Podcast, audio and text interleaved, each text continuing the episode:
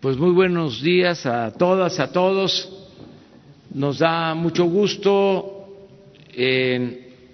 estar de gira, de visita en el estado de Puebla. Desde anoche estamos en Puebla, aquí descansamos y hoy vamos a llevar a cabo dos eh, actos. Vamos a encabezar el 50 aniversario del plan DN3. Vamos a, vamos a llevar a cabo el 54 aniversario del plan DN3. Eh, vamos a estar en la ceremonia para conmemorar este 54 aniversario del plan DN3. Ya todos los mexicanos sabemos de la importancia de este plan de la Secretaría de la Defensa. Eh, este acto eh, va a consistir también en reconocer a todo el personal médico de las Fuerzas Armadas que ha estado ayudando durante la pandemia del COVID-19. Este acto se va a llevar a cabo aquí mismo, en esta escuela militar de sargentos, a las 10 de la mañana y posteriormente a las 11 vamos a llevar a cabo una reunión para evaluar el avance del trabajo de reconstrucción de edificios, de escuelas, de templos que fueron afectados desde el temblor del sexenio pasado. Obras que se han ido terminando, otras que todavía están en proceso y vamos a estar en San Pedro Cholula para evaluar el avance en este programa de reconstrucción por las afectaciones, los daños del temblor. Vamos eh, a iniciar esta conferencia.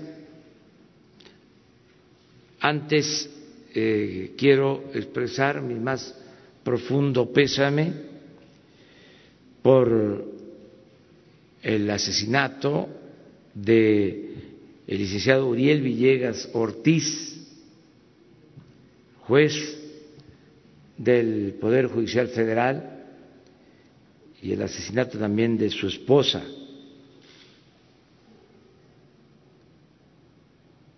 Desde luego es un crimen atroz, condenable, y ya estamos trabajando de manera conjunta el Poder Judicial, la Fiscalía de la República y el Poder Ejecutivo para castigar a los responsables, ya se está actuando y nuestro más sentido pésame, repito, por este abominable crimen. Vamos a seguir enfrentando a la delincuencia y lo vamos a seguir haciendo de manera conjunta, apoyándonos mutuamente. La Fiscalía, el Poder Judicial y el Poder Ejecutivo. Son buenas las relaciones entre los poderes y la Fiscalía y cerramos filas para que estos crímenes no se repitan, que nunca más se den estos hechos violentos.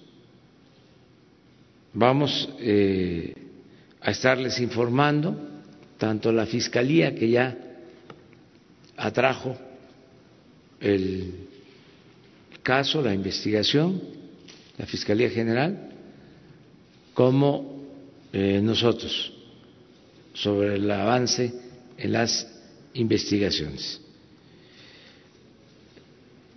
Comenzamos dándole la palabra a el ciudadano gobernador de Puebla, Miguel Barbosa, con el que hemos trabajado de manera coordinada. Luego va a intervenir el general secretario Luis Crescencio Sandoval para informarles sobre la situación de seguridad en Puebla y también sobre lo que está haciendo la Secretaría de la Defensa en apoyo a la campaña contra la pandemia del COVID-19. ¿Cómo nos está ayudando la Secretaría de la Defensa, la Secretaría de Marina, los dos planes, el plan DN3 y el plan Marina, en la rehabilitación de hospitales, en eh, instalar equipos, en tener médicos, enfermeras, especialistas, todo lo que se ha hecho con el apoyo de las Fuerzas Armadas en materia de salud. También se va a informar. Y le dejamos la palabra, ciudadano gobernador. Gracias, presidente. Gracias, presidente López Obrador. Bienvenidos, señores del gabinete, señora secretaria. Bienvenidos, señores de la Fuente, que acompañan al primer mandatario en su gira y que cubren esta, desde luego ya tradicional conferencia mañanera del Poder Ejecutivo de la Nación. Decirles que en Puebla el tema de seguridad pública es un tema que lo hemos asumido como prioritario a partir de que encabezamos este gobierno en el mes de agosto del 2019. La cúspide de la comisión de delitos en nuestro Estado se dio entre enero y julio de 2019 y a partir de, 2000, de agosto de 2019 cada mes hemos ido disminuyendo, disminuyendo la comisión de delitos, el índice delictivo. Sin embargo, la percepción de inseguridad eh, permanecía muy alta. Fue calificada la ciudad de Puebla como la ciudad más insegura en cuanto a percepción por parte de la población. Pasó un hecho abominable en el mes de marzo, cuando cuatro jóvenes, tres estudiantes de medicina, dos, dos colombianos, un poblano y un conductor de Uber, eh, fueron este, abominablemente asesinados, cruelmente asesinados, y eso se sumaba a una serie de homicidios que ocurrían sobre todo en la zona conurbada de nuestro estado. Pudimos enfrentar esa situación complicada de protestas, por cierto, protestas ejemplares, protestas todas muy pacíficas, limpias, y lo hicimos con diálogo y encontramos formas de solución que abrieron una ruta de, entendimiento y de soluciones compartidas. Pero tomamos decisiones en la reestructuración de nuestro sistema de seguridad pública y a partir de ese momento, a partir de ese momento, eh, establecimos un combate a la delincuencia frontal que se ha traducido de marzo a este momento en más de mil detenidos, en la disolución de más de 62 bandas en todo el Estado. Y hoy, señor presidente, señores medios de información, señoras, no hay crímenes cruentos en Puebla. ¿Sigue habiendo delincuencia? Sí. Hoy tenemos una disminución de los 17 figuras delictivas que el sistema nacionalidad, sistema de seguridad pública le da seguimiento porque son delitos de acto impacto, por lo menos en 13 tenemos una baja muy importante, muy importante. Cuatro son los que mantienen un relativo crecimiento, que es la extorsión. Hay un registro del tema de narcomenudeo, pero eso tiene que ver con el número de carpetas por detenidos que tenemos, cientos, que hace que el registro se vea como aumento. El tema de feminicidios, pero quiero decirles que no hay impunidad en Puebla. Cada hecho de feminicidio tiene a un feminicida o en la cárcel o perseguido. No hay impunidad. Y tiene que ver con asuntos, sí, de cultura, sí, de una desigualdad estructural, sí de muchas cosas. El tema de la inseguridad es un asunto que le va a ocupar su tiempo a este gobierno y a los gobiernos que, que sigan. Pero lo que tenemos que devolver es la paz y la seguridad para que las gentes vivan, para que las gentes disfruten de su vida, hagan negocios, y es lo que estamos haciendo en Puebla. Hoy hay una percepción totalmente distinta a la que hubo, totalmente distinta, y ahí están las cifras, no lo estoy diciendo yo solamente como, como, como números que yo pueda dar, tener, dar razones inexistentes, y vamos caminando. Tenemos una estrategia para detener a los que se han mencionado, que ya ni siquiera lo son, porque el tema de la vida delictiva es muy cambiante, ¿sí? como los grandes capos. Los que fueron los capos después ya no lo son, van cambiando. No identificamos un cártel nacional trabajando, dominando en Puebla, pero hay grupos delincuenciales tan violentos como cualquier cártel eh, eh, nacional. Sí, todo el tiempo hay que estar combatiendo la inseguridad pública, combatiendo a la delincuencia. Ahí se falta mucho por hacer, mucho por hacer, pero eh, actuando de buena fe, con honestidad, sin corrupción, sin corrupción y con mucha firmeza, vamos a ir dando pasos eh, muy firmes y con muchos logros. No llego todavía al año de ser gobernador y me siento satisfecho por los logros obtenidos en el plano de la seguridad pública y desde luego en el combate a la corrupción. Desde luego que sí.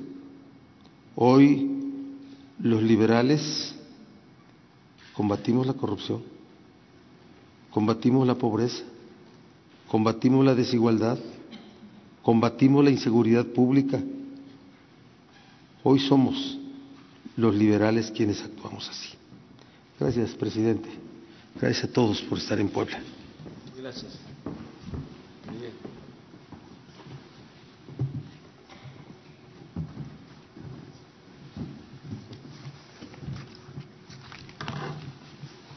Con su permiso, señor presidente favor las gráficas.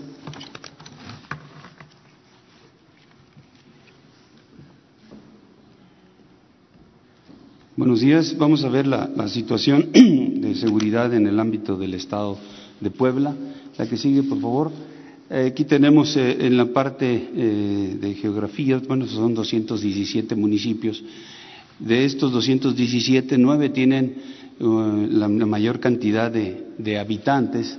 Aquí ustedes los pueden observar, Puebla, Tehuacán, San Martín, San Andrés, Cholula, Atlisco, San Pedro Cholula, Mozoc, Cuautlancingo y Huauchinango. De, estos nueve, en siete de ellos eh, son también donde se concentran las, eh, actividades delictivas, donde se, han detectado diferentes delitos. En dos de ellos no, en lo que es San Andrés Cholula y San Pedro Cholula eh, no tienen esta problemática. Vamos a ver la incidencia delictiva. Adelante. Aquí están los delitos eh, en los que se hace la evaluación. Ustedes pueden observar que hay delitos a la baja, robo a casa habitación, extorsión, violación, robo de vehículos, robo de transporte y eh, delitos a la, alta. Ahorita vamos a ver cada uno de ellos porque a pesar de que estén registrados como que están a la alta, eh, esto es porque la tendencia era este, a la baja y han tenido un ligero, muy ligero incremento pero de todos modos se registra en el sistema del Secretariado Ejecutivo de Seguridad Pública este, este incremento. La que sigue, por favor, en secuestros, que lo marca como incrementos, ustedes pueden observar aquí que en el 2019 hubo, tenían un elevado número de, de, secuestros, fue bajando, mantuvieron entre uno y llegando al mes de marzo en cero. En abril se subió a dos entonces de ahí que, se da ese registro, pero en realidad han hecho un esfuerzo importante para eliminar este delito y aquí lo podemos ver en el acumulado anual, como en el 2019 se tenían 70 eh, y en lo que va del año únicamente 4. La que sigue, por favor. En homicidios dolosos sucede lo mismo, iba, ah, llevaba un incremento, logran eh, empezar a, reducir este delito y en, marzo y abril tiene un repunte, pero aquí en, el acumulado 2019 con 1.108 homicidios y en lo que va del año 319 únicamente. Robo a transportistas, sucede la misma situación, es una baja constante y un incremento de aquí que se ve en los últimos meses y en los acumulados se puede observar 2.127 en el 2019 y 360 nada más en lo que va del año. En narcomenudeo también un trabajo importante se ha mantenido y en el último mes un, ligero incremento. La que sigue, por favor. Homicidios dolosos eh, por entidad federativa en la presente administración y hasta el mes de abril el Estado ocupa el 11 lugar eh, con 1.513 eh, homicidios, la media es 1.301. La que sigue, tomando en cuenta estos homicidios dolosos por cada 100.000 habitantes, en el mismo periodo tiene una, el 17 lugar por debajo de la media, con 24.53 y la media es 37.24.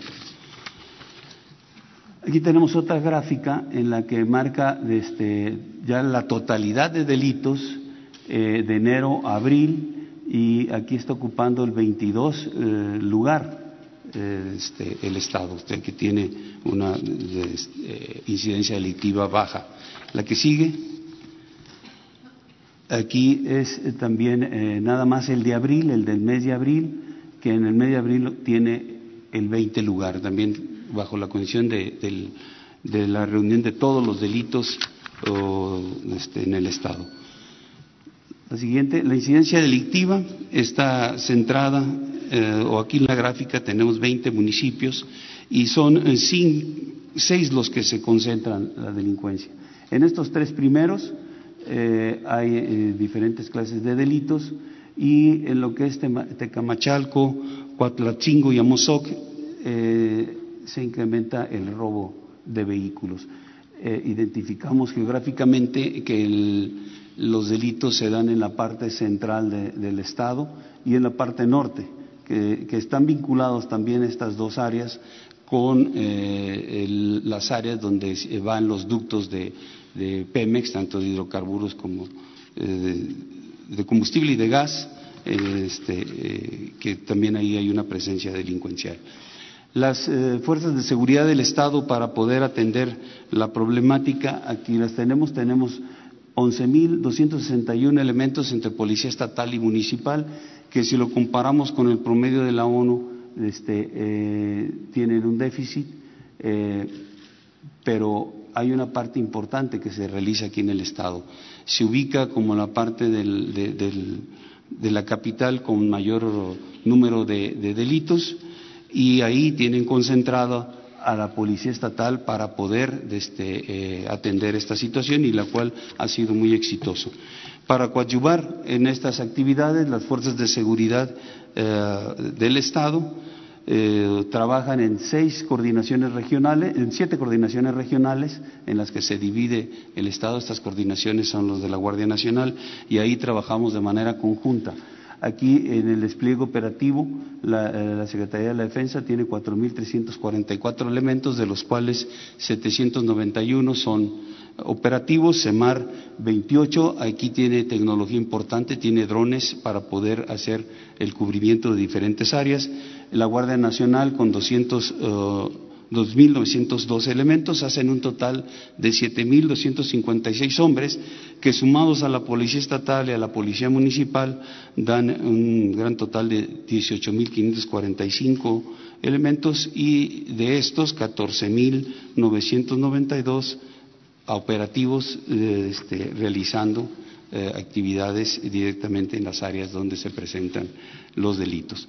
Los aseguramientos que se han tenido eh, en la administración van centrados principalmente en el robo de, los combustibles. Aquí tenemos asegurados 2.629 tomas clandestinas, casi millón y medio de litros de combustible, 774.392 litros de gas, 848 vehículos que están relacionados con el robo de hidrocarburos, 54 inmuebles también vinculados a esta actividad delincuencial. Eh, y 676 detenidos, es una cantidad importante de, elementos detenidos. En el robo de hidrocarburos, eh, en la parte central corre el ducto de Minatitlán, eh, México. Este está inactivo por la gran cantidad de robos que tenían. y también corre el de gas el Cactus Guadalajara. Eh, y en la parte norte están dos ductos, el de Tuxpan Tula y el Tuxpan Azcapotzalco. En, esos dos que abarcan 25 municipios es donde se han identificado las tomas clandestinas. y en cinco de ellos, los cinco primeros, son donde se concentran la mayor cantidad. Eh, los aseguramientos, que ya los, los cité, son los que aquí se ven en la lámina, 848 vehículos, casi millón y medio de litros de combustible, 774 mil litros de gas, los predios y las personas aseguradas vinculadas a esos delitos. Para la atención de, la emergencia sanitaria, eh, se tienen en el Estado 25 instalaciones de salud. Son cinco del IMSS, una del IMSS Bienestar, cuatro del ISTE, cuatro de SEDENA y once del Estado. Adicionalmente a, estas eh, instalaciones se han realizado algunas acciones eh, de apoyo interinstitucional para eh, atender la emergencia. Se tienen seis fuerzas de reacción para cualquier necesidad que tenga el Estado. Se han realizado patrullajes disuasivos y hay 14 instalaciones de la salud con seguridad. En el plan de N3, los eventos que se han atendido son en, seis ocasiones, en 16 ocasiones lluvias, en una amenaza de bomba, eh, cinco explosiones, cuatro fugas de gas, incendios forestales 48 y nueve incendios urbanos, accidentes, tres ferroviarios, dos aéreos y dos vehiculares, empleando 4.174 hombres en 342 vehículos. Esto es lo que corresponde al informe sobre seguridad y pasaré a dar el informe sobre los avances en la aplicación del plan de N3 ante la contingencia del COVID-19. Bien, a partir del 23 de marzo del presente año, de conformidad con las instrucciones del presidente de la República y comandante supremo de las Fuerzas Armadas, la Secretaría de la Defensa Nacional gradualmente ha fortalecido las capacidades del Sistema Nacional de Salud mediante la aplicación del Plan de N3E, empeñando sus recursos humanos y materiales. Esta Secretaría opera 116 instalaciones hospitalarias reconstruidas, remodeladas, reconvertidas y equipadas, de las cuales 32 son responsabilidad del Instituto de Salud para el Bienestar, 35 corresponden a hospitales militares de atención general y de especialidades, así como 49 dormitorios de unidades operativas reconvertidas a instalaciones hospitalarias y de terapia intensiva. Este despliegue fortalece al Sistema Nacional de Salud en todo el país con 4.348 camas, 2.006 de terapia intensiva y 2.342 de hospitalización. Actualmente se encuentran ocupadas 1.034 camas, que representa el 23.8% del total. De acuerdo a la planeación, la aplicación del plan DN3 complementa las capacidades del Sistema Nacional de Salud una vez que éstas fueran rebasadas mediante la infraestructura hospitalaria desarrollada y que ha sido puesta a disposición de la ciudadanía de conformidad a la tendencia de la propagación de la pandemia en las diferentes entidades federativas. El proceso de reconversión y adecuación abarca dos rubros. El trabajo de ingenieros industriales, constructores, y médicos militares y la adquisición de equipo e insumos médicos. Por esta razón, actualmente, 27 de las 32 instalaciones INSABI ya se encuentran operando y 5 están en fase final de la instalación de algunos equipos industriales. Es importante mencionar que algunas de esas instalaciones INSABI, como los hospitales Dr. Carlos Calero El Orduy en Cuernavaca, Morelos, y el de la mujer y el niño oaxaqueño en Oaxaca, Oaxaca, tenían 10 años inhabilitadas y en un corto tiempo fueron puestas en funcionamiento como resultado del esfuerzo conjunto de equipos multidisciplinarios integrados por personal militar, de ingenieros constructores, industriales, sanidad, transmisiones y especialistas civiles, entre otros. A pesar de las limitaciones impuestas por el mercado internacional, en las instalaciones hospitalarias administradas por esta Secretaría se dispone de ventiladores para atender las necesidades prioritarias en cada una de ellas y se tiene la flexibilidad para su empleo y traslado a otras entidades en donde existe mayor demanda. Paralelo a este esfuerzo, se desarrolló la infraestructura, se estableció un proceso de adquisiciones de poco más de eh, un millón y medio de artículos de equipo médico especializado y de protección, así como medicamentos e insumos para la atención diaria y permanente. Para la administración y operación directa de las 116 instalaciones hospitalarias que participan en el plan de N3C, además de los 5.677 elementos de la Secretaría de la Defensa Nacional, a partir del 27 de marzo del presente año, se han contratado hasta esta fecha a 4.995 profesionales de la salud, quien hoy orgullosamente son parte de este esfuerzo institucional. Tanto militares como civiles especialistas del sector salud cumplieron con un proceso de capacitación en la homologación de procedimientos médicos de atención en terapia intensiva y tareas indispensables de apoyo médico. Asimismo, para satisfacer la, necesidad de brindar información continua a familiares con pacientes en tratamiento, se establecieron en las 116 instalaciones bajo responsabilidad de la Sedena módulos de vinculación familiar para la interacción paciente-familia a través de videoconferencias. Para la distribución de medicamentos, equipo e insumos médicos en todo el territorio nacional se han materializado 659 rutas terrestres y 41 rutas aéreas, lo que ha permitido trasladar hasta el día de hoy 3.878 toneladas.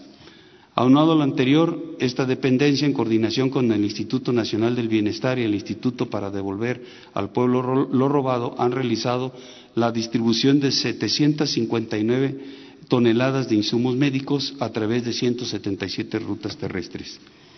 En coordinación con la Secretaría de Relaciones Exteriores, esta dependencia, empleando aeronaves de la Fuerza Aérea Mexicana, ha realizado 36 vuelos internacionales de transporte humanitario para repatriar a 999 mexicanos de los países de Cuba, Ecuador, Bolivia, Perú, Chile y Argentina, de igual forma, se han trasladado a dichos países 1.551 ciudadanos extranjeros.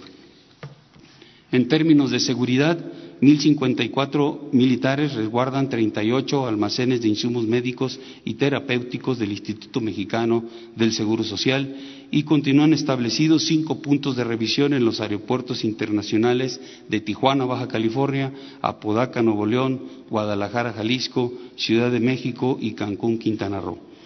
Adicionalmente, esta Secretaría, a través de la Dirección General de Fábricas de Vestuario y de Equipo, ha confeccionado para el sector salud y esta dependencia cerca de dos millones de diversas prendas de protección personal. Aprovecho la oportunidad para agradecer la confianza que han depositado diversos sectores de la sociedad en el Ejército y Fuerza Aérea Mexicanos, patentizada mediante la materialización de donaciones de equipo de protección personal, insumos básicos como agua embotellada y productos alimenticios, a quienes les aseguramos que su gesto solidario y generoso ha llegado a la población de pacientes infectados por el COVID. Es así como la Secretaría de la Defensa Nacional cumple la encomienda del señor presidente de la República de aplicar el plan de N3 para sumarse al esfuerzo del Gobierno de México con el fin de atender las necesidades de la población generadas por la pandemia COVID-19, deseando que nuestro país pronto regrese a la normalidad. Es todo. Gracias. Bueno, eh, antes de abrir la ronda para preguntas y dar respuesta a todos sus planteamientos. Yo quiero eh, agradecer tanto a la Secretaría de la Defensa como a la Secretaría de Marina por su apoyo en la atención de enfermos, y todo lo que se ha realizado para enfrentar la pandemia del COVID-19. En el caso de la Secretaría de la Defensa, por primera vez se aplica el DN3 en lo relacionado con la salud para enfrentar una pandemia tan terrible como la del COVID-19.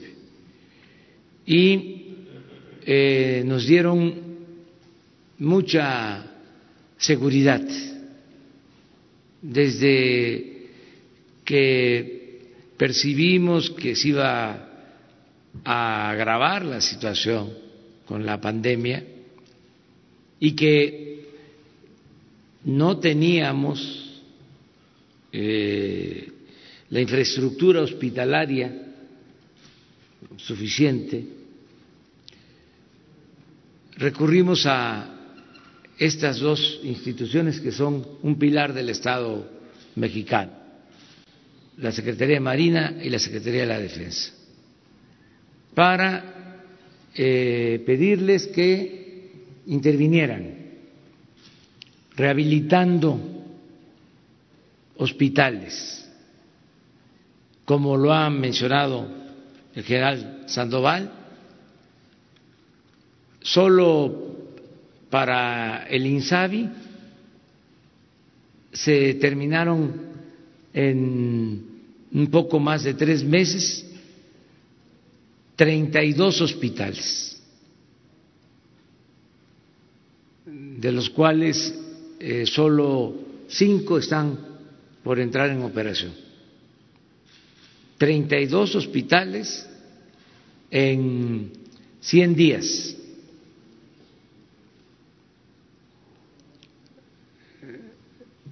Esto por el trabajo de los ingenieros militares, rehabilitaron estos hospitales, algunos como aquí lo dijo el general, llevaban 10 años en proceso de construcción, estaban abandonados. Y se terminaron, se equiparon, se eh, capacitó personal, agradezco mucho a los médicos militares, a todos los trabajadores de la salud, de la Secretaría de la Defensa, lo mismo aplica para la Secretaría de Marina y se contrataron médicos, enfermeras, y todo esto nos permitió contar con las camas suficientes, con los ventiladores, con los especialistas, para hacerle frente a la pandemia. Ha sido muy triste lo que ha pasado, la pérdida de vidas humanas, pero hemos hecho todo para salvar vidas. No se ha quedado un enfermo, un paciente de coronavirus sin ser atendido, sin una cama, sin atención médica. Y eso eh, se logró con el apoyo de todos y en este caso muy especial por el refuerzo que significó la participación de las Fuerzas Armadas. Vamos a seguir avanzando. Quiero también eh, expresar que todas estas instalaciones que se fueron adaptando para COVID, todas estas instalaciones desinfectadas una vez que pase la pandemia, con todos los equipos nuevos, con más equipos que se van a adquirir, porque no lo olvidemos, lo digo de pasada, no quiero centrarme en eso, eh, está en proceso la rifa del avión presidencial, y vamos a obtener más de dos mil millones de pesos y todo ese dinero va a ser para seguir equipando hospitales. Lo mismo en el caso de la contratación del personal médico, que son alrededor de cincuenta mil trabajadores del sector salud que se han contratado. Fueron contratos temporales pero se van a quedar ya trabajando en el sector salud. Y ya igual desde septiembre empieza el programa para que no sean rechazados los médicos que quieran especializarse.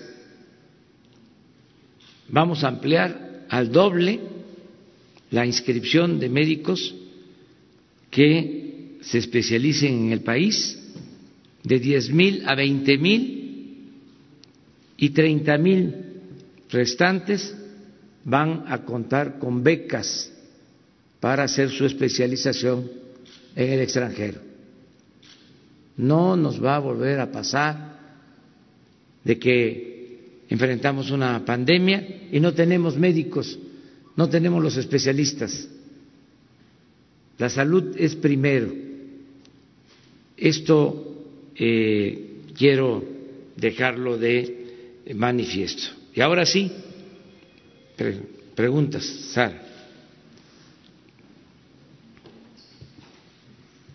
Buenos días, presidente. Eh, preguntarle sobre el asesinato del, juez, ¿cómo se van a modificar los protocolos de seguridad? Se está pidiendo justamente que se refuerce la seguridad para los jueces. Y también no quisiera desaprovechar la presencia de la ministra para ver, preguntarle su opinión, cómo simbra este asesinato al Poder Judicial. Bueno, estamos trabajando, les decía, de manera coordinada con el Poder Judicial, con la Fiscalía y eh, pronto vamos a informarles sobre protocolos de seguridad y todo lo que tenga que hacerse para apoyar a jueces, a magistrados, a ministros del Poder Judicial, para protegerlos.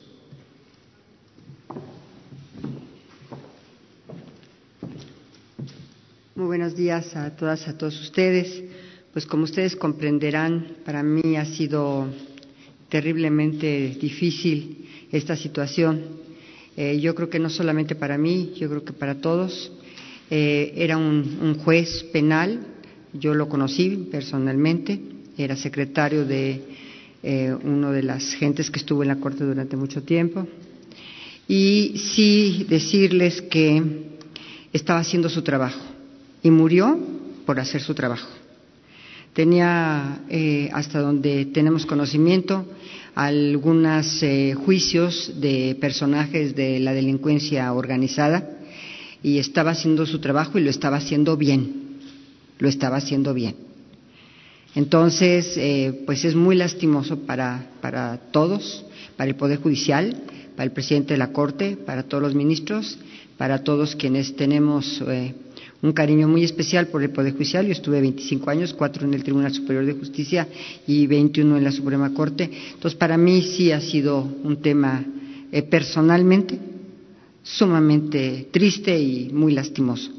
Pero adicionalmente yo mis respetos, mi consideración, mi afecto a la familia, eh, mi solidaridad y desde luego tenemos que avanzar en el esclarecimiento de este hecho, de estos hechos, porque lamentablemente también asesinaron a su esposa, eh, jóvenes, muy jóvenes, tienen, tenían dos niñas, una de siete y una de cuatro años, y lamentablemente fue en su domicilio también.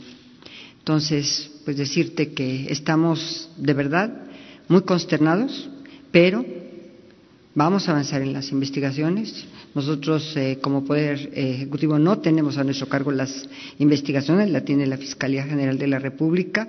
Eh, desde luego, la participación del Poder Judicial va a ser determinante también en este proceso, pero nosotros, por supuesto, desde el Poder Ejecutivo estamos acompañándose muy interesados, el Secretario de Seguridad Pública, también el Sistema Nacional de Inteligencia, todos apoyando para que se esclarezca la brevedad posible estos de verdad lamentables hechos y mi, respeto a toda la familia. Muchas gracias.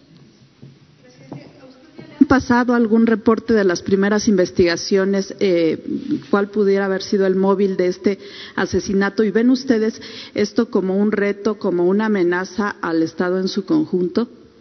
Bueno, ya tengo información, pero como es obvio, no podemos este, hablar de este tema hasta que eh, concluya el proceso, que se investigue bien, pero sí se va avanzando. Lo que puedo decir es que no hay impunidad y que los que cometen estos delitos son castigados van a ser castigados. Y estamos trabajando de manera conjunta. Sí, eh, es un asunto de Estado. Por lo mismo, eh, interviene la Fiscalía y estamos trabajando también de común acuerdo con el Poder Judicial. La intimidación no este, procede porque nosotros tenemos como eh, encomienda, mandato, el garantizar la paz y la tranquilidad en el país. Y no vamos nosotros a ceder ante ninguna amenaza, ninguna intimidación. Nada nos va a detener para limpiar de corrupción el país, que haya justicia y se garantice la paz. Ese es el propósito. Estamos eh, trabajando de manera coordinada. Hoy hablábamos de eso. Antes, cada institución actuaba por su cuenta. El ejército hacía lo que consideraba. La Marina igual. La Secretaría de Seguridad Pública. los gobiernos estatales, los gobiernos municipales, la antigua Procuraduría, ahora Fiscalía. Ahora no es así. Hay, entre otros, elementos buenos, favorables, ventajas, el que estamos trabajando de manera coordinada. Todos los días nos reunimos. Nunca se había visto eso, de que todos los días de siete, de seis a siete de la mañana, reunión de gabinete de seguridad. Imagínense cuántas reuniones del gabinete de seguridad, pues son diarias. La secretaria de Gobernación, el secretario de la Defensa, el secretario de Seguridad Pública, el secretario de Marina, el recibir nosotros el parte, el reporte diario de lo sucedido en las últimas 24 horas, el no delegar este tema que tanto preocupa a la población, sino asumirlo de manera personal. Eso ha sido muy importante, la coordinación y al mismo tiempo la perseverancia, el estar constantemente atendiendo el problema de la inseguridad. Y lo más importante de todo, el no permitir la corrupción y la impunidad,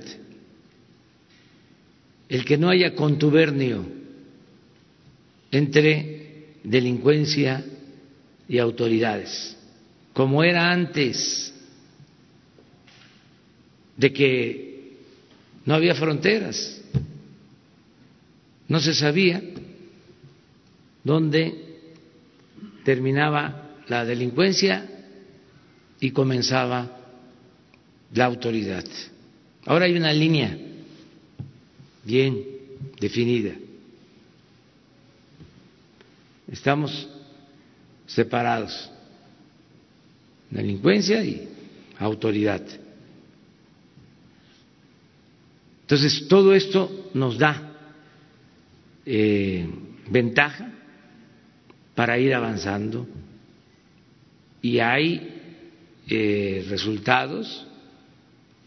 Vamos a informar el viernes de cómo vamos en esta materia.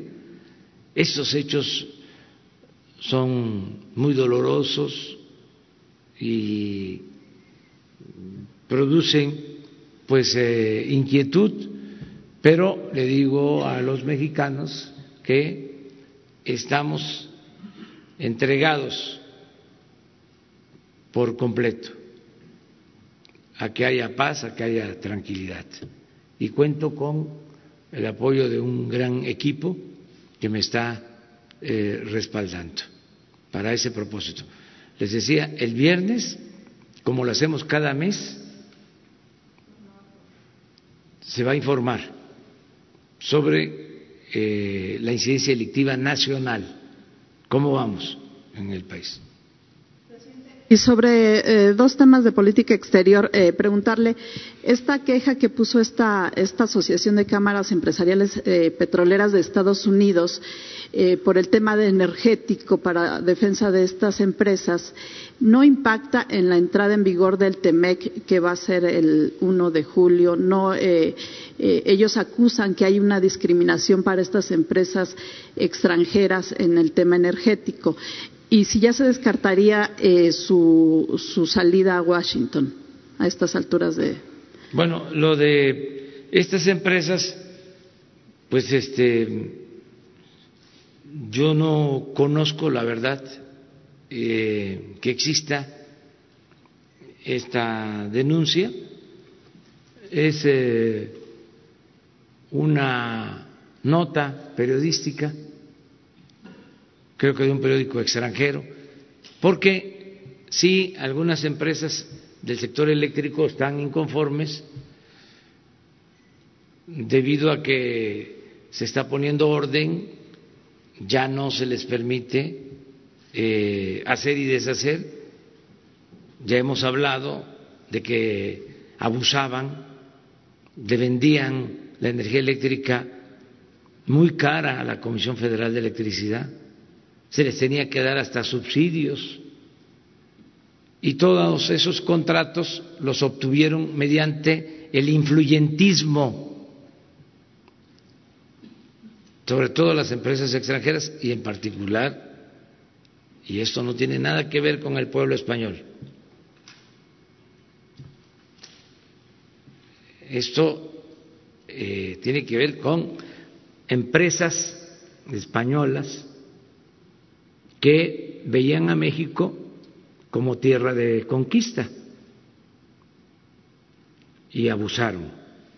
Entonces estamos eh, poniendo orden porque tenemos el compromiso de no aumentar el precio de la luz. Antes, por esos abusos, el que pagaba los platos rotos era el pueblo de México, porque constantemente aumentaban el precio de la luz, como aumentaban el precio de las gasolinas. Les iba muy bien a los empresarios, sobre todo a los extranjeros, pero le iba muy mal al pueblo de México. Entonces, como ahora se están revisando normas, se van a revisar esos contratos leoninos, entonces hay una campaña en contra de nuestro gobierno por las propias empresas. Es muy claro que el periódico El País de España está defendiendo a las empresas españolas. Pero pueden estarnos cuestionando un día sí y el otro también, y no vamos nosotros a seguir permitiendo el robo del saqueo. Entonces es lo mismo el caso de estas empresas estadounidenses que no está muy claro porque las que tienen el monopolio en la industria eléctrica son las empresas españolas. Hay una sola empresa, Iberdrola, que tiene 20 plantas de generación de energía eléctrica. Todavía el año pasado, un hijo de Claudio X González le vendió una planta en donde él era socio a Iberdrola. Entonces están este, trabajando de manera conjunta y hay toda una campaña en medios de comunicación en contra de nosotros. Yo, pues, este, lamento que esto pase pero no vamos a dar ni un paso atrás porque está de por medio el interés general. Yo no voy a incumplir mi compromiso de que eh, se mantenga el precio de la luz, que no aumente durante todo el sexenio, no va a aumentar. Incluso ahora con la pandemia se redujo porque ya no había límites en el consumo, en tiempos normales, si se consumía más energía, ¿sí? se pasaba a otra tarifa. Entonces, ahora, por la pandemia, aunque se consuma más, ya no se pasa a una tarifa donde se tiene que pagar más por la luz. Todo esto lo hemos hecho por no permitir la corrupción. Esta empresa, lo voy a seguir diciendo, ¿eh? y ofrezco disculpa, porque fue un abuso, es una vergüenza. Iberdrola se llevó a trabajar a este, su, su corporativo a la secretaria de Energía del gobierno federal, la que fue secretaria de Energía, creo que con Vicente Fox. No sé si con Fox o con Calderón. Y terminando Calderón, se fue también a trabajar a Iberdrola, consejero de Iberdrola, el presidente de México. Por eso están molestos, porque aquí este, hacían lo que querían. Calderón, además de Iberdrola, tenía Repsol como empresa favorita, también española.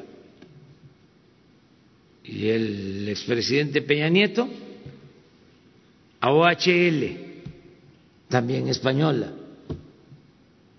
Eso es lo que no le gusta al país.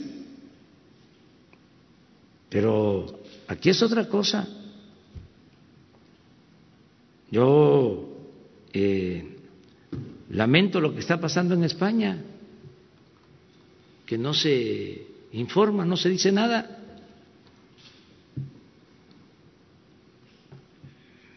El pueblo español, un pueblo trabajador, un pueblo honesto, tiene ahora que cargar con la vergüenza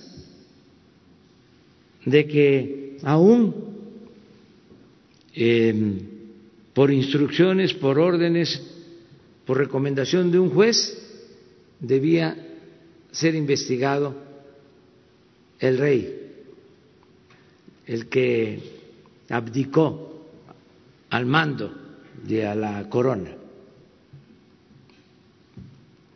Y en un tribunal especial, se le exoneran. Entonces, no hay justicia para todos.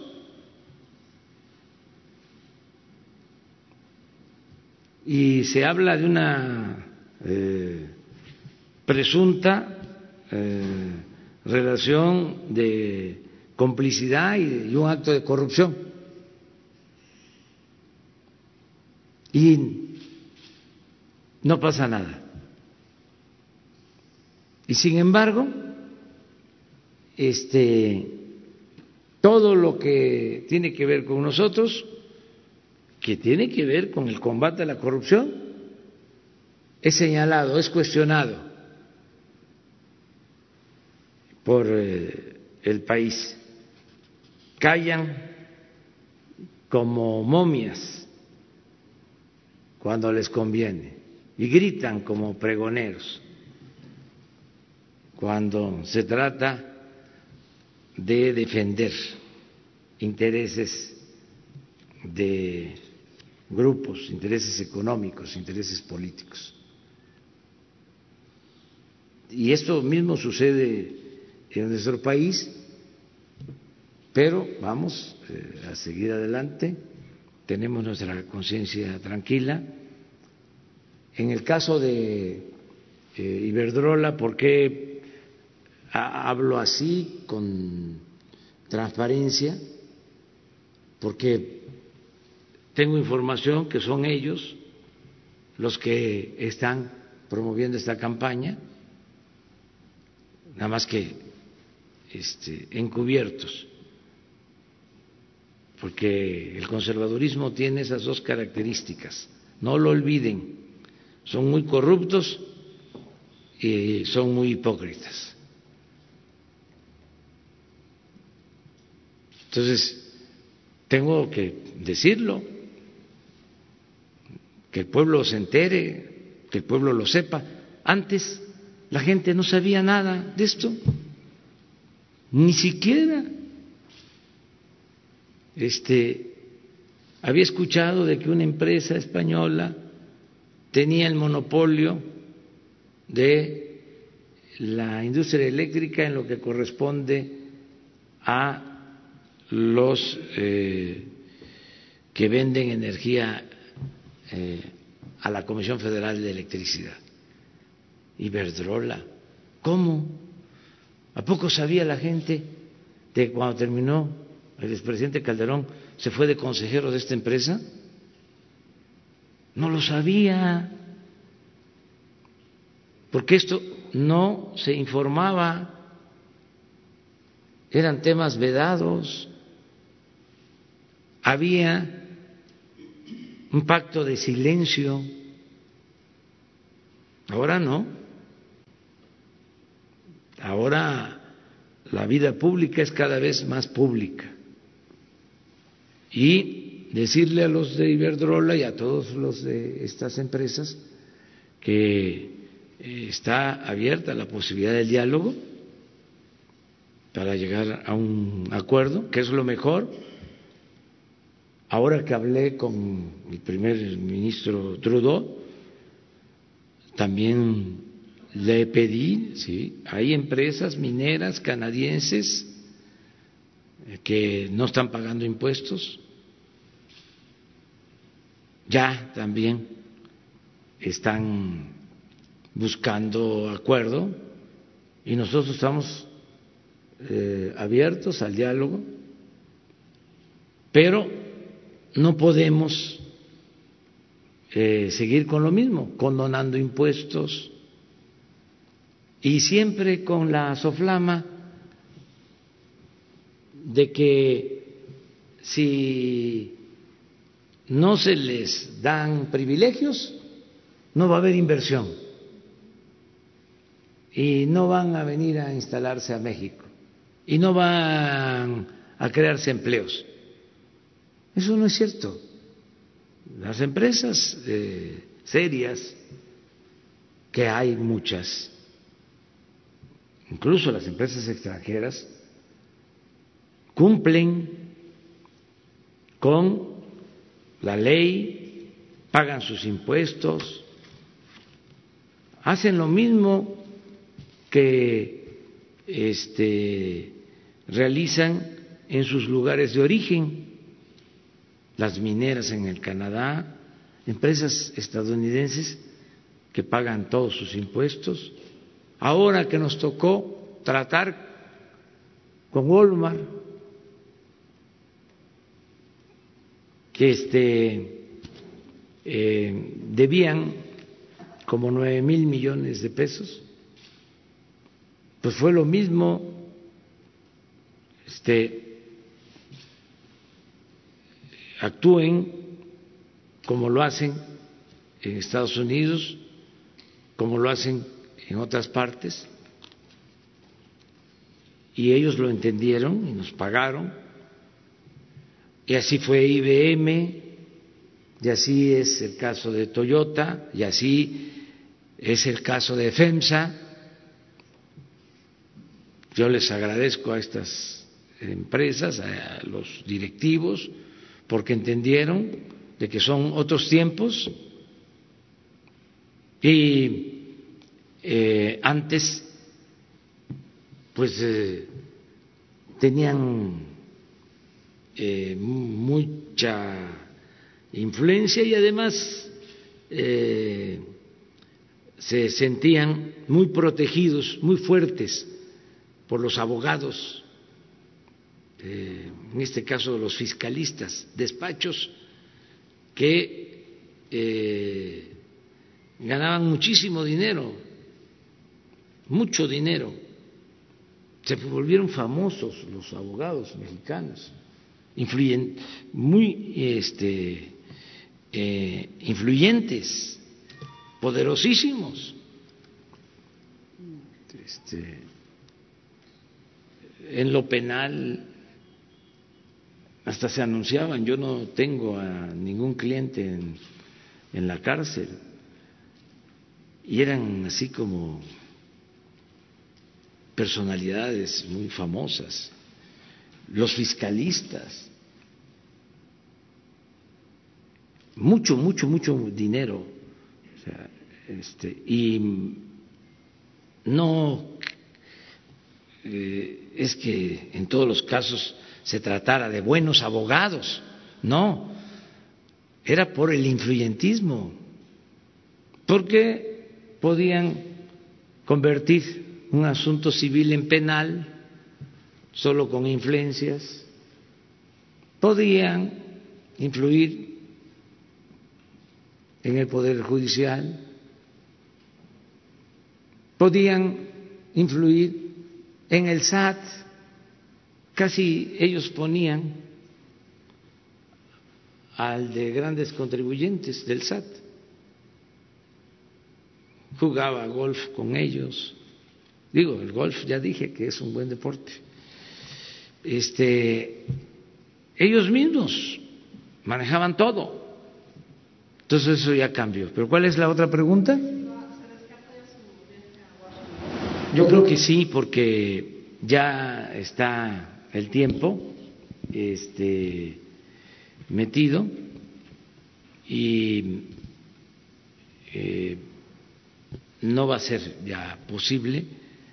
No lo descarto todavía, hay que esperar, hay que esperar, pero sí ya eh, veo que no va a ser eh, posible. De todas maneras, celebro porque ya se aceptó que se reúna el Congreso, va a haber un periodo extraordinario, según me informan, o van a convocar a un periodo extraordinario, porque hay ciertas eh, leyes que deben de eh, revisarse y, en su caso, aprobarse en el Congreso para facilitar la entrada en vigor del tratado.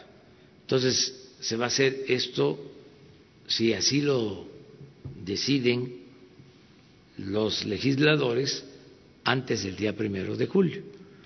No son eh, leyes que puedan detener la entrada en vigor del tratado, pero sí están relacionadas y queremos que no haya ningún obstáculo para que el día primero de julio entre en vigor el Tratado de Libre Comercio, que nos va a ayudar mucho.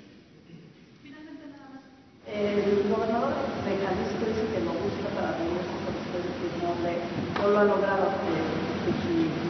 Pues ya ve que ando en giras, ahora estoy por acá.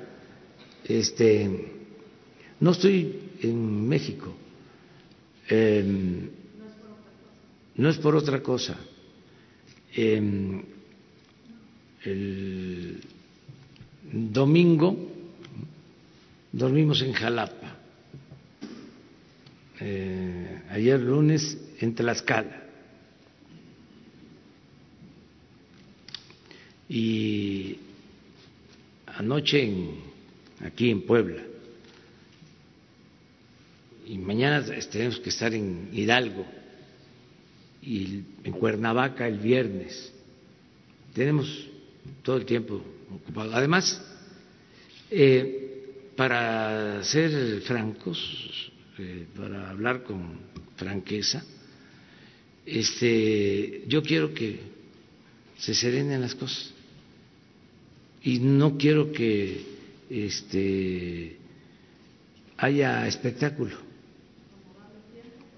Sí, que no haya espectáculo. Sí, que no, o sea, hay cosas muy importantes que atender. Lo de la pandemia, todo esto que tiene que ver con la seguridad, como para este, estar dando nota, como dicen ustedes, sobre diferencias que tenemos claro que las tenemos, pero al mismo tiempo pues tenemos que buscar la manera de actuar en forma institucional. De mi parte siempre ha sido así. Por eso me extrañó la falta de respeto de decir que nosotros estábamos interviniendo en Jalisco, que desde los sótanos del poder de la Ciudad de México se estaba este, auspiciando la inconformidad en Jalisco. Los sótanos del poder, ya lo dije, de la Ciudad de México, pues estaban en gobernación y ya ahora ya este, no hay sótanos del poder. Con todos los gobernadores, sí.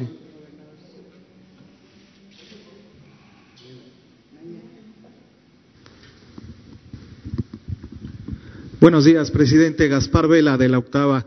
La CEPAL ayer eh, pronosticó que a finales de este año habrá entre 18 y 21 millones de mexicanos en pobreza extrema a causa de la pandemia del coronavirus. ¿Cuál sería eh, su postura, si está de acuerdo con esta estimación? En segundo lugar, presidente, retomando el tema de los desaparecidos del día de ayer, ¿cuál es la cifra actual de mexicanos desaparecidos en estos momentos? Y también preguntarle cuál es el presupuesto que destina actualmente la Federación para encontrar a estos desaparecidos. Y finalmente me gustaría preguntarles a los secretarios de Defensa y también de Marina cuál es el sentir de las Fuerzas Armadas con este acuerdo presidencial publicado el 11 de mayo para que militares y marinos realicen labores de seguridad pública.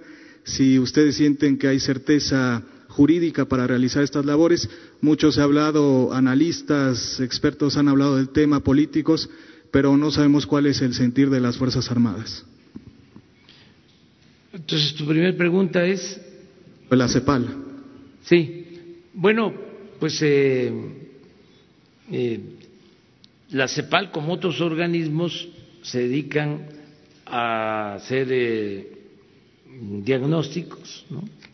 Y es una organización seria y en efecto este se afecta a la población con la pandemia porque se está em, limitando el desarrollo económico, pero al mismo tiempo en el caso de México estamos eh, aplicando una estrategia de apoyo a la mayoría de la gente. Ese diagnóstico de la CEPAL eh, nos ayuda a convencer a los eh, potentados y sobre todo a los conservadores de que hay que atender primero a los pobres, a la gente humilde porque lo que querían o lo que recomiendan los fondos, el Fondo Monetario Internacional y todos los organismos financieros y el modelo neoliberal, todos sus planes frente a crisis eh, como esta en lo económico, pues es ayudar siempre a los de arriba, eh, rescatar a los de arriba. Entonces, nosotros nos hemos preocupado de atender a los de abajo antes que a, nadie más, antes que a otros. Entonces, eso nos está ayudando mucho. Por eso eh, vamos a seguir ayudando a la gente humilde, a la gente pobre. El viernes el lunes en la mañana ya vamos a dar a conocer cuántos nuevos créditos para eh, los que se buscan la vida en el sector informal de la economía, eh, tianguistas, eh, taxistas, artesanos, aunque ya están siendo atendidos, incluso músicos, meseros, camareras, todos eh, van a recibir eh, apoyo. Ya se está haciendo esto. ¿no? Entonces, eh, la CEPAL, al hacer este diagnóstico de que con el COVID puede crecer la pobreza, lo que está diciendo es hay que ayudar a los pobres. Es por el bien de todos, primero los pobres. Y eso es lo que estamos haciendo eh, nosotros. Acerca de la atención eh, a familiares de víctimas y eh, todo lo que se está haciendo por esclarecer la situación de desaparecidos en México, pues esto lo lleva el subsecretario de Gobernación, Alejandro Encinas, le voy a pedir que un día nos informe con datos, cifras, cuánto este, también es lo que se está destinando. Yo nada más di una instrucción al respecto, que para estos temas de derechos humanos no hay límite presupuestal. Es lo que se necesite. Es una prioridad.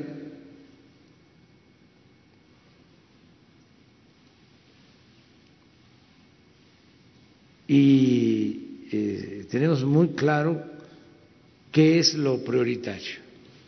Porque en el gobierno anterior, también esto lo hemos eh, comentado, los gobiernos eh, anteriores se dedicaron a crear comisiones. Ahora que hubo una polémica por un comentarista de redes sociales que fue invitado para un debate, ¿sí? Me enteré de que existe, ¿cómo se llama? Conapred. Es que un día voy a poner aquí cuántos organismos crearon para todo para la transparencia y es cuando más robaron y más eh, ocultaron todo. ¿Saben ustedes cuál fue la primera decisión del Instituto de la Transparencia cuando se creó? Allá como en el 2000 con el presidente Fox reservar, reservar eh, todas las condonaciones de impuestos. Pero fue la resolución del Instituto de la Transparencia, el primer acuerdo, el primer acuerdo. Pero para todo institutos, 2002 ya ayer que sale la que surge esta polémica, ¿cómo es que se llama esto? ¿Para qué se creó? para evitar el racismo y, y la discriminación. ¿Cómo son los este, los eh, los eh, aparatos estos, pues eh, directores, subdirectores, aparatos burocráticos. Entonces, ya eh, tenemos muy claro de que todo lo que tiene que ver con atender a la gente, no hay este límite presupuestal. Y acerca de lo que le comentas, si te parece, posteriormente, el día que vamos a informar el viernes sobre seguridad. Por esta polémica, ¿usted qué piensa, presidente, sobre la polémica que comentaba? Pues que ya basta de simulación, ¿no? De que no puede ser que gente racista, clasista, este, siga eh, soterrada, oculta, enmascarada, engañando. ¿Cómo se va a invitar, la verdad, a alguien que discrimina este, a un acto de estos? Desde luego yo soy partidario de la libertad, este, pero pues es el colmo. Este, son pues personas caracterizadas por despreciar a otros, verdaderamente racistas, comentarios racistas, discriminatorios, demostrado. Y ahora resulta que para un foro este contra la discriminación se le invita. Es como si para un foro de derechos humanos se invita a un torturador.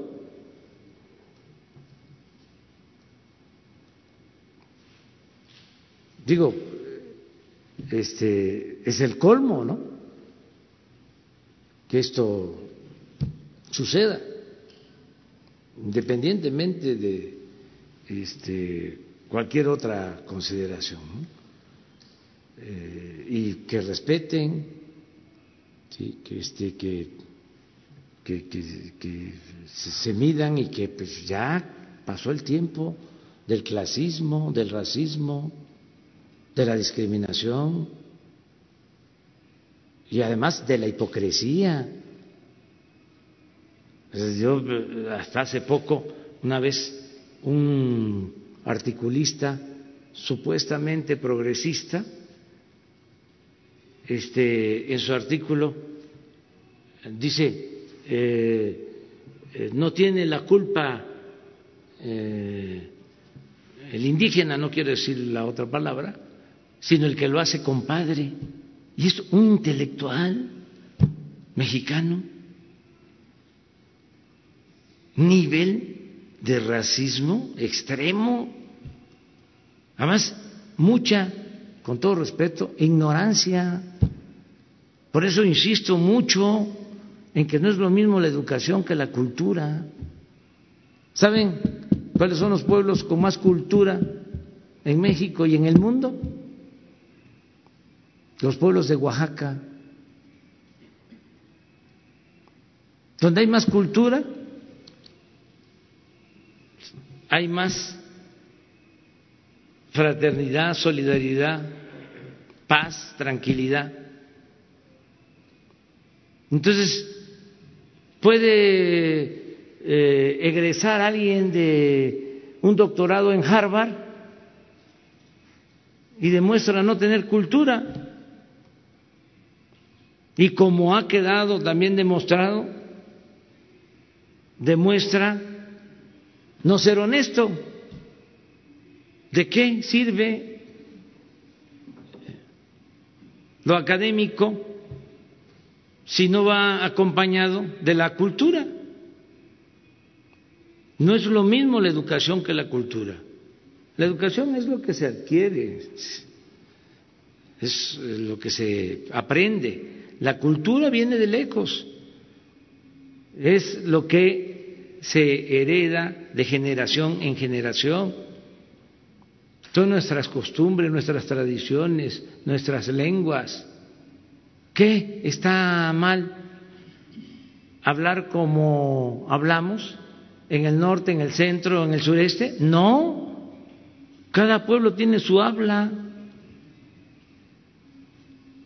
Y además el habla de los pueblos, el habla de la gente, tiene que ver con la cultura de cada región, porque México es un mosaico cultural. ¿Qué es sopilote? Ahora que es temporada de sopilotes. Pues es eh, la mezcla del castellano con el náhuatl. ¿Cómo se dice sopilote en Tabasco? Chombo. ¿Y está mal dicho? No, es la mezcla del castellano con el maya.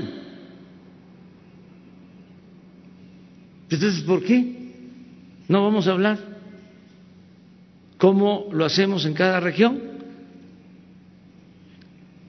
Que vamos a ir a cursos de dicción para hablar físico y más ese lenguaje horrendo, eh, lleno de tecnicismos que nos impuso el modelo neoliberal, toda esa terminología, Producto Interno Bruto.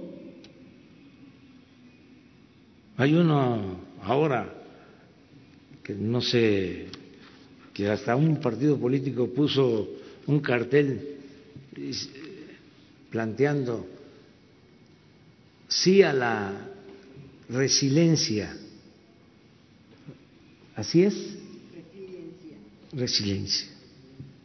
A ver, díganme ustedes, ¿qué es eso? ¿Quién lo entiende? Nadie. Entonces, sí a lo que somos, a nuestra autenticidad. Una más. Eh, buenos días, presidente. Pues ya empezaron prácticamente en todos los partidos políticos la competencia electoral, ya están hablando de alianzas, ya están hablando de coaliciones. Le quiero preguntar cuál será la fecha límite que usted pondrá para que los funcionarios públicos federales renuncien si es que quieren participar en las elecciones. Y bueno, y aprovechar que está aquí el secretario de Seguridad para preguntarle si ya decidió si va a ser candidato a la gubernatura de Sonora. Pues eso se los puede contestar, pero no aquí, porque aquí es otra cosa. Y acerca de la fecha, pues son las que establece la ley. O sea, los servidores públicos que aspiran a ser candidatos tienen que dejar su cargo este, meses antes de la elección. Por lo general, cada constitución estatal establece los términos.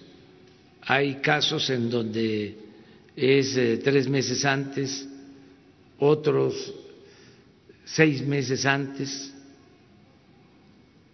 Entonces, si van a participar servidores públicos como candidatos en las futuras elecciones, pues tienen que abandonar el cargo como lo establece la ley.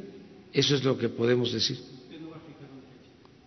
No, es la que ya está en la ley, este, para que eh, actúen los que quieran hacerlo. No sé yo cómo está esa situación, no sé cómo están esas aspiraciones, pero bueno, todo el mundo tiene derecho a votar y a ser votado. Segunda pregunta, le quiero preguntar sobre las acciones que están haciendo algunos gobernadores para salir eh, pues de la crisis del, del, COVID.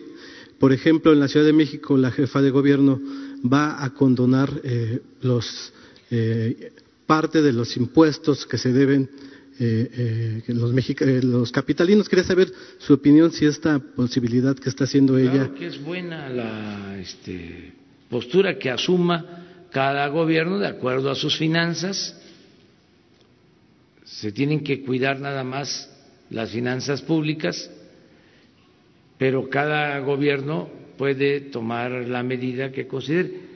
Los estados, el gobierno de la ciudad eh, son libres, son soberanos, ellos eh, manejan de manera independiente sus presupuestos. Aún los recursos que transfiere la federación a los estados, una vez que eh, están ya en poder de los gobiernos estatales, son de manejo exclusivo de los estados.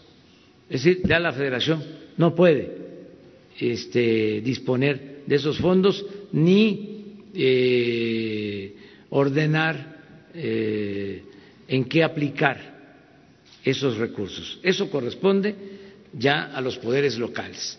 Para eso son los congresos de los estados, igual que en la federación, que el Congreso tiene la facultad, la Cámara de Diputados, de aprobar el presupuesto, es lo mismo en los estados. Entonces, pueden hacer lo que ellos eh, consideren. Si tienen posibilidad económica, sí Sí, lo que no eh, veo bien es que se endeuden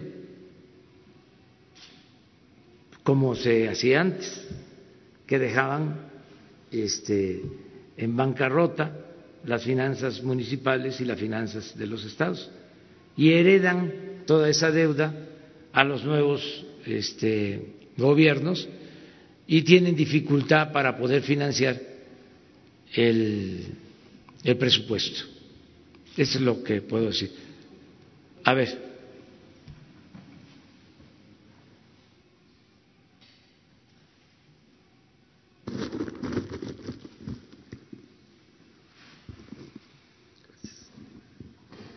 Eh, buenos días, presidente. Hans Salazar, ZMG Noticias, Grupo Político y Zócalo Virtual. Eh, secretarios, gobernador, buenos días, compañeros. Eh, señor presidente, hemos visto con un trabajo arduo de la UIF, de la Unidad de Inteligencia Financiera, el cual debe, ser debe corresponder a un trabajo coordinado con la Fiscalía General de la República.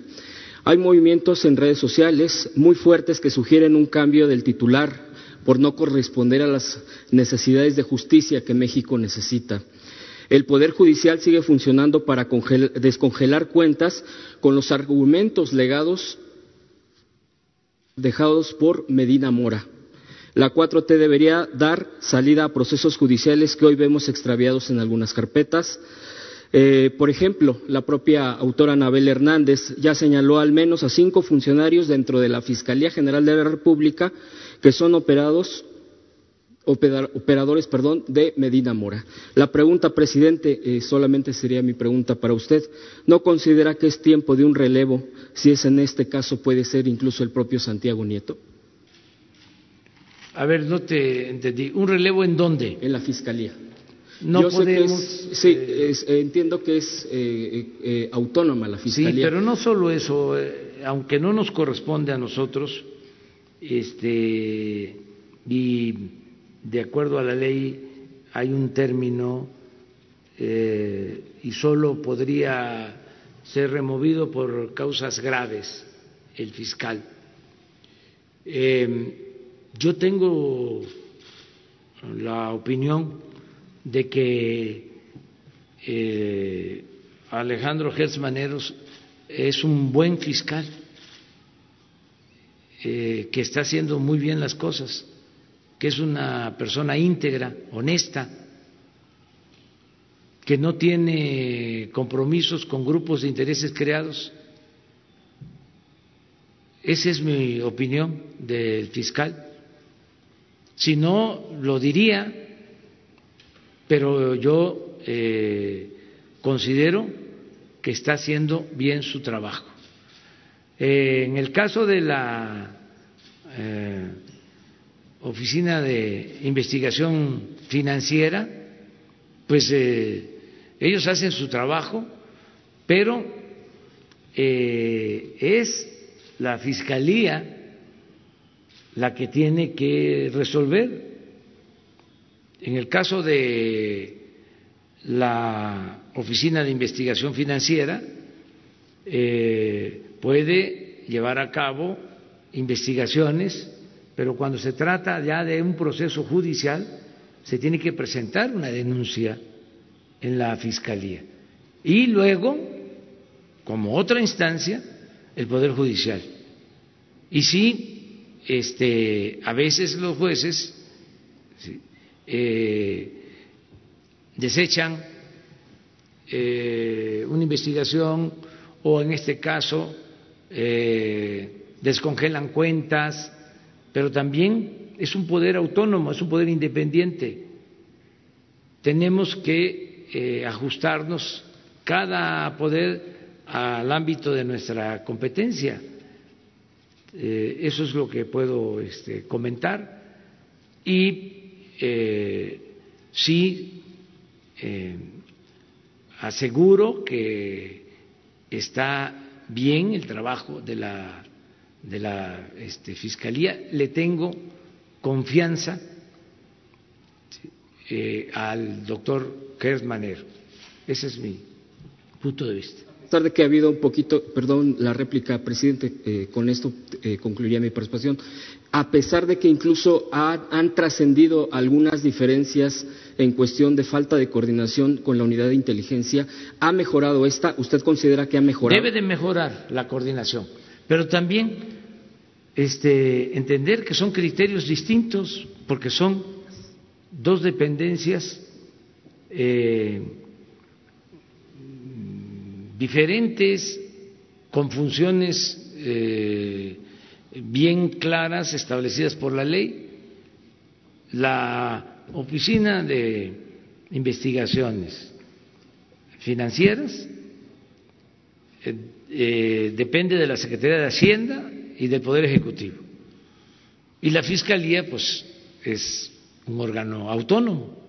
Entonces, el encargado de la Oficina de Investigación Financiera, que depende de Hacienda, puede hacer una investigación, denunciar, presentar pruebas, eh, presentar denuncias, pero es la Fiscalía la encargada de eh, atender eh, estos casos. A veces hay diferencias porque se tiene que cuidar lo que se llama el debido proceso y antes de dar a conocer una eh, presunta o un presunto delito, una investigación, eh, se tiene que cuidar para que eh, no se les avise a los que están siendo investigados o van a ser investigados por la Fiscalía. Entonces hay que buscar nada más que haya más, eh, que haya coordinación entre estas dos dependencias. Santiago Nieto es un buen abogado, íntegro, también recto y, repito, Manero de primera. ¿sí? es un fiscal con criterio, una gente honesta, una gente íntegra. Estoy yo muy satisfecho. Este, esas son de las cosas que me ayudan en mi trabajo como presidente. Imagínense tener un fiscal eh, cómplice, un fiscal corrupto, de los que han habido, porque pues no estoy eh, hablando al tanteo de los que han estado ahí.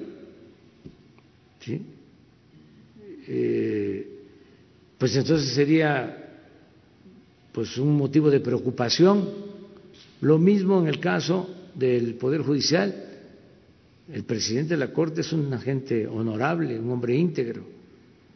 Eso me ayuda mucho, claro.